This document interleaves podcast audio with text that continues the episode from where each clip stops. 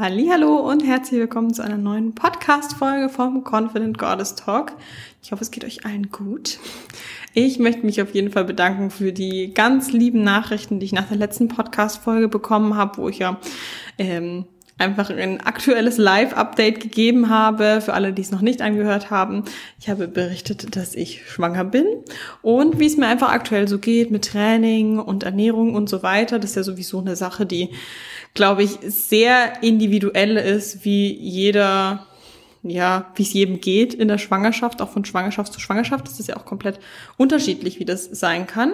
Aber so habe ich jetzt einfach mal berichtet, wie das Ganze bei mir ist, weil in der Vorstellung und dann, wie es dann in der Realität ist, ist dann doch ein bisschen anders. Habe ich dann ja aber auch erzählt, wie es dann mit Sport und Ernährung und so weiter gerade bei mir aussieht. Aber heute soll es natürlich wieder um ein ganz anderes Thema gehen, wie ich auch gesagt habe. Das sind so, so Themen wie Schwangerschaft und sowas schneide ich nur kurz an, weil an sich ist ähm, das Hauptthema von dem Podcast ja wirklich ähm, gesunde Ernährung, Diäten, auch gesundes Zunehmen, Sport, Selbstbewusstsein, gut im Körper fühlen und so weiter. Und das Thema, was ich für heute mitgebracht habe, ist Skinny Fat. Denn ich habe schon öfters mal in Stories, wenn so Q&As oder sowas waren, lasse ich immer wieder mal so das Wort fallen, ja, Skinny Fat, das ist das Problem. Und ähm, da wurde sich auf jeden Fall auch gewünscht, dass ich doch da mal eine Folge dazu machen soll, was man gegen Skinny Fat tun kann. Vielleicht jetzt auch mal zu Beginn, dass ich mal erkläre, was Skinny Fat so ist, dass ihr auch mal schauen könnt, bin ich denn überhaupt auch davon betroffen oder ist es was, was euch gar nicht, ja, was gar kein Thema ist für euch? Genau. Und dann auch einfach ein paar Learnings für euch, was ihr mitnehmen könnt wie man das Ganze dann eben auch beheben kann. Also bei Skinny Fat ist das Problem, dass man schon ja einfach relativ dünn, relativ schlank ist und dass wenn man vielleicht so normale Klamotten anhat, dass man eigentlich relativ zufrieden ist mit seiner Figur. Sobald man dann aber vielleicht in einem Bikini ist oder sowas, fühlt man sich dann doch unwohl, weil man ist zwar dünn, aber man hat immer noch einen sehr hohen Körperfettanteil, was man dann vielleicht daran merkt, dass dann am Bauch einfach noch Fett sitzt oder dass man ja vielleicht zwar schlanke Arme hat, aber die trotzdem halt einfach nicht fest sind, genauso wie Beine und Po, das zwar alles irgendwie dünn ist, aber überhaupt nicht fest, ähm, zu viel Körperfett, sehr weiche Haut, halt einfach nichts dünn, aber nicht straff. Und das ist ja so das, was sich viele wünschen, wenn sie sagen, sie wollen abnehmen. Es geht ja nicht nur darum, Zahl auf der Waage soll so niedrig wie möglich sein, sondern eben auch, es geht ja vor allem, geht es einem ja um einen bestimmten Look, den man da damit erreicht mit dem Abnehmen. Und deswegen, also wenn wenn Mädels quasi von ihren Zielen berichten, dann ist es eben meistens so, ja, ich möchte abnehmen, aber ich möchte halt eben auch vor allem so definiert und straff werden. Und Skinny Fat ist eben das nicht. Skinny Fat ist halt wirklich, dass man dünn ist, aber halt eben nicht straff und eben auch nicht definiert. Und das hat mehrere Probleme, wie es dazu kommen kann. Das kann auch ähm, relativ schnell passieren, wenn man Sachen einfach falsch angeht. Und darüber reden wir heute. Also, ich habe drei Probleme für euch mitgebracht, die dazu führen, dass man ja skinny fat wird. Zunächst einmal Problem Nummer eins ist Thema Training. Entweder zu wenig Krafttraining, gar kein Training oder falsches Training. Also ähm, es ist einfach so, dass man hart trainieren muss, um Muskelmasse zu bekommen. Und das Problem bei Skinny Fat ist, dass eben zu wenig Muskelmasse da ist. Das heißt, wenn du dünn bist, hohen Körperfettanteil hast, bedeutet das ja im Umkehrschluss auch, dass deine Magermasse zu niedrig ist. Und du kannst sie ja natürlich erhöhen, indem du mehr Muskelmasse bekommst.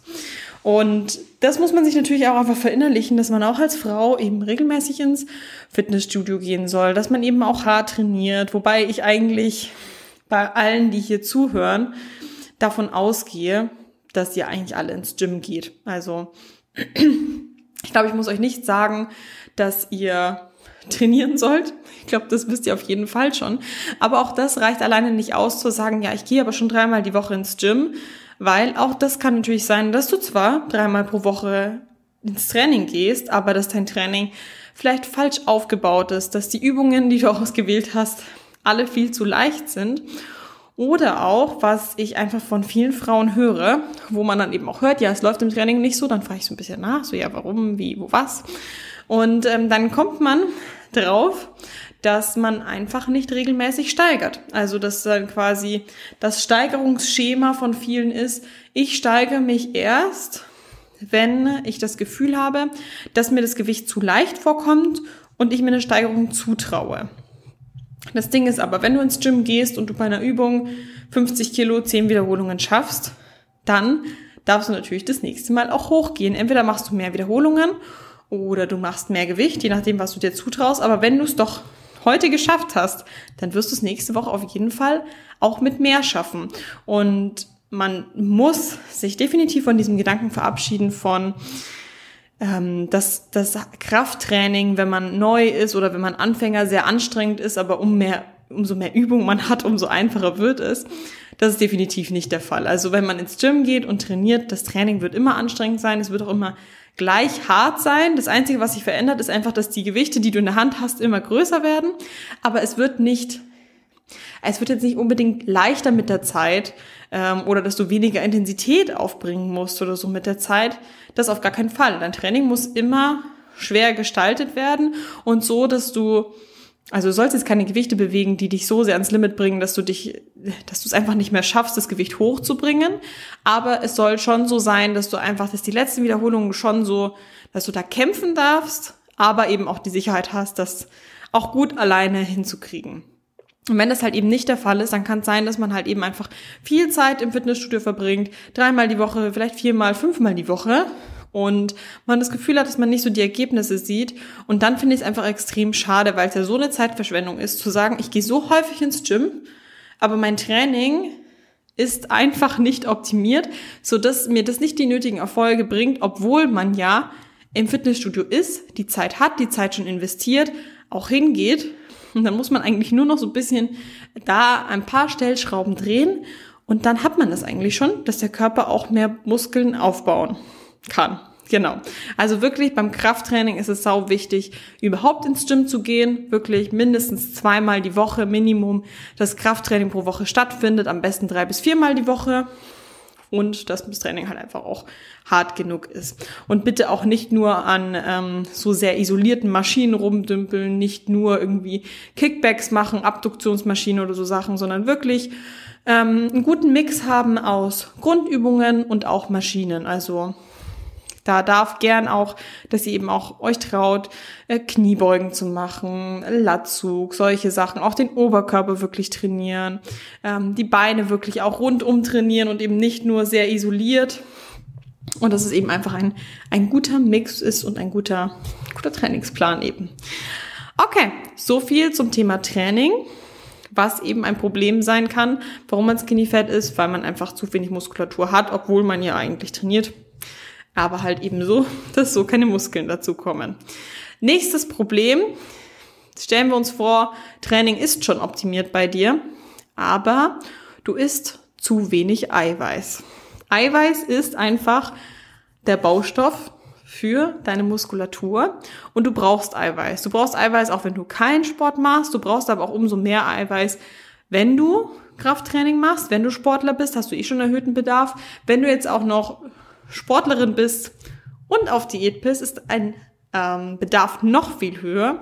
Und wenn du ja einfach in dem fortgeschritteneren Alter bist, also umso älter du wirst, erhöht sich auch nochmal dein Bedarf. Und es gibt eben viele Faktoren, die dazu führen, warum man mehr Eiweiß braucht. Und es ist eben auch sau wichtig, dass man das natürlich auch konsumiert. Und ja, bei Skinny Fat fehlt einfach nun mal Muskulatur und deshalb ist die Lösung dafür natürlich eben hartes Training, aber auch dem Körper natürlich den Baustoff geben, damit er damit auch was anfangen kann. Also auch hier bringt es nichts, nur hart zu trainieren, aber dann irgendwie komplett Kacke zu essen, so dass man null auf die Makros achtet und einfach viel zu wenig Eiweiß zuführt. Und dann kommen wir auch schon zu Problem Nummer drei und das ist allgemein zu wenig Essen, Crash-Diäten, extrem hohes Kaloriendefizit. Also, ich erkläre euch mal an einem Beispiel, was passiert, wenn man zu wenig isst. Also, das, was man sich ja vornimmt, wenn man sagt, man macht eine Crash-Diät, ist ja innerhalb von kurzer Zeit viel zu verlieren. Man muss sich auch sehr stark einschränken, aber es ist ja okay, weil es ist ja nur eine kurze Zeit. Und dass man sich dann denkt, okay, gut, das ist so ein geiler Startschuss für meine Diät, ich will 10 Kilo abnehmen, dann schaue ich, dass ich die ersten 4 Kilo so schnell wie möglich runterbringen mit so einer Crash-Diät innerhalb von zwei, zwei Wochen oder whatever. So gibt ja verschiedene Crash-Diäten mit verschiedenen Kilos, die sie versprechen zu verlieren. Aber das Ding ist, habe ich ja schon zu Beginn gesagt, wir wollen ja eigentlich nur Körperfett verlieren. Es geht ja nicht darum, die Muskulatur zu verlieren, weil die macht ja einen schönen, straffen Körper. Und das, was einen ja wirklich stört, ist ja meistens das Körperfett. Das heißt, wenn wir eine Diät machen, geht es uns eigentlich auch darum, eigentlich nur das Körperfett zu verlieren und nicht einfach möglichst wenig zu wiegen. Und was machen Crash-Diäten? Die führen eben meistens dazu, dass man Wasser und Muskelmasse verliert. Auf der Waage schaut es natürlich richtig geil aus, weil man hat viel verloren. Optisch hat man aber irgendwie das Gefühl, dass es nicht wirklich besser geworden ist, obwohl man weniger auf der Waage hat.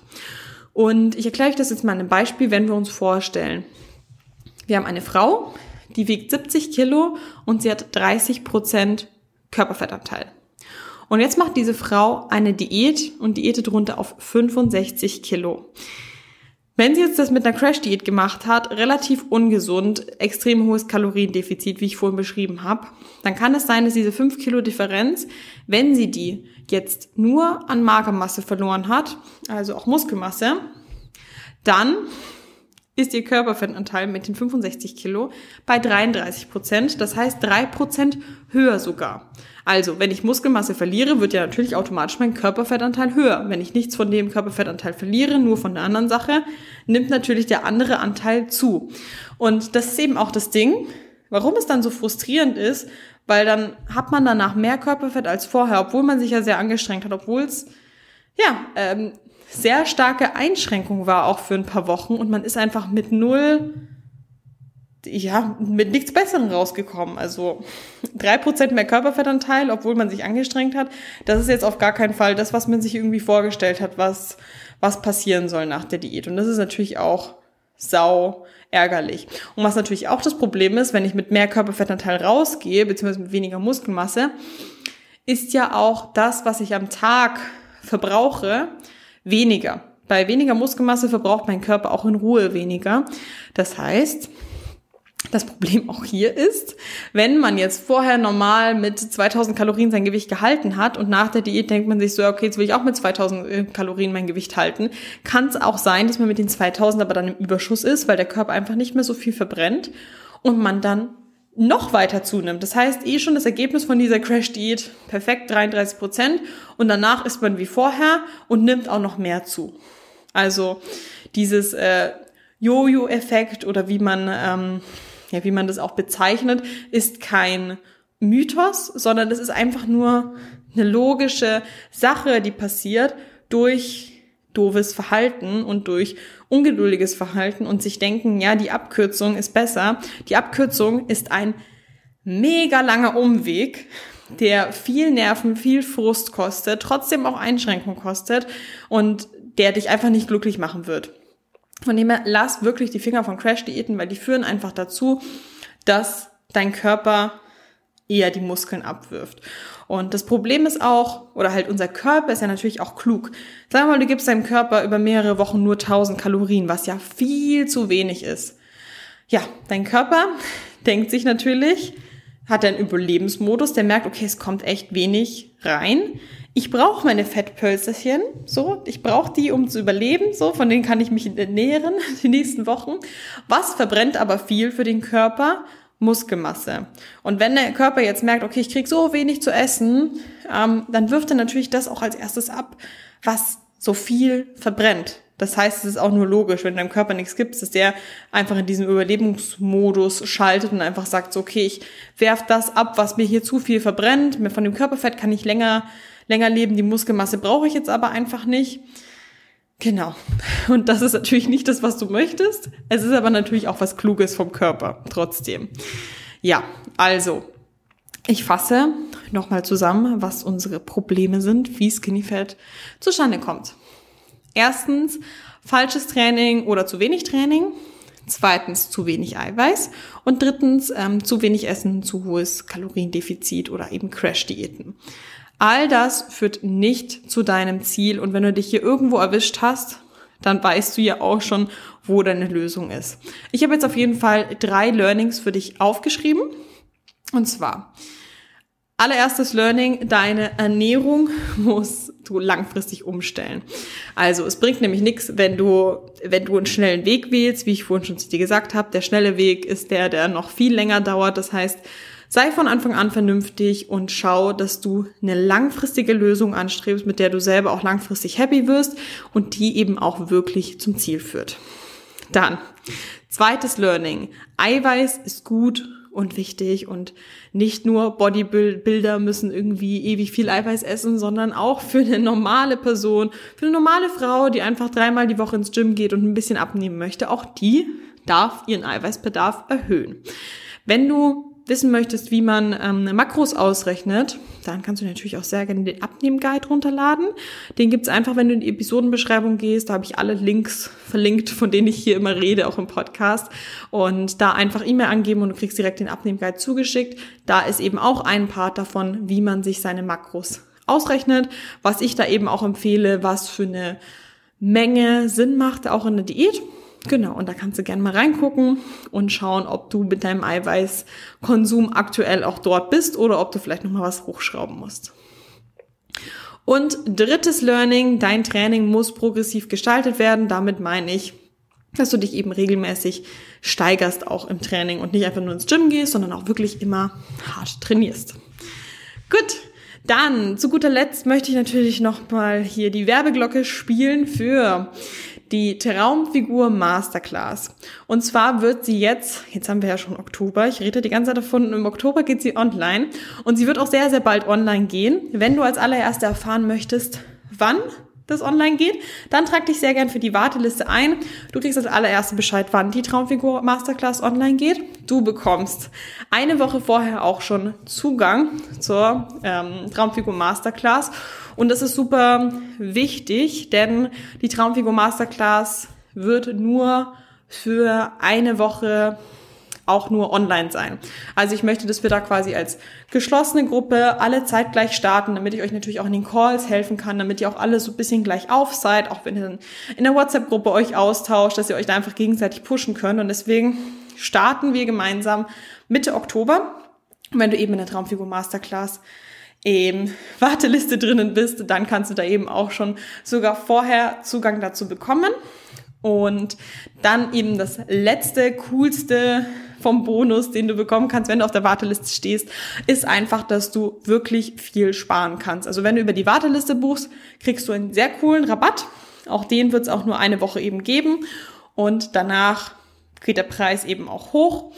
Und deshalb lohnt sich das auf jeden Fall auf die Warteliste, sich draufzuschreiben. Die Anmeldung auf der Warteliste ist noch keine verbindliche Anmeldung für den Kurs, sondern einfach nur, dass du die Infos dazu bekommen möchtest. Du wirst dann von mir per E-Mail benachrichtigt, sobald es eben soweit ist.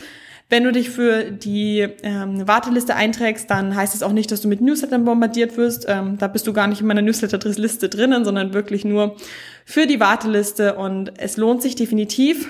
Und eine wichtige Sache, ich lasse die Warteliste noch diese Woche online und dann nehme ich sie runter. Das heißt, wenn du über die Warteliste in den Kurs kommen möchtest, dann solltest du dich auf jeden Fall eintragen. Schadet auf jeden Fall nicht, du hast nichts zu verlieren. Genau. Und so viel dazu. Sollten irgendwelche Fragen auch sein zum Kurs, ähm, was da alles mit drin ist, etc., dann auf jeden Fall sehr gerne mal auf Instagram folgen. Da werde ich jetzt auch ähm, jetzt diese Woche sicher schon ein paar Insights geben, auch zum Kurs. Und ansonsten einfach eine Instagram-Nachricht schreiben. Dann kann ich euch natürlich darauf antworten. Dann, meine Lieben, wünsche ich euch einen wundervollen Tag. Ich hoffe, ja, ihr habt eine tolle Woche und dann bis ganz bald. Ciao.